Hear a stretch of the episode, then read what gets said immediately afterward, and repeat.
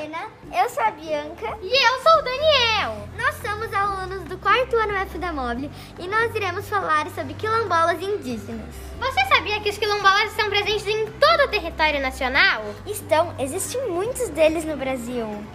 E ah, e também todos os quilombolas são negros. Interessante, mas Daniel, eu tenho uma dúvida. Por que o nome deles são quilombolas? Hum, isso é um fato bem curioso. Eu adoraria saber, mas infelizmente eu não sei. Bianca, você sabe?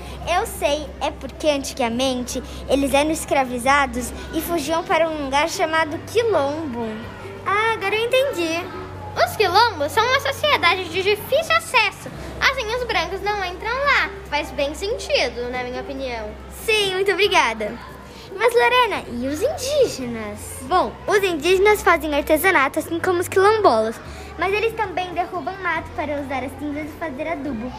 Eles foram as primeiras pessoas a habitar o Brasil, antes até do Pedro Álvares Cabral.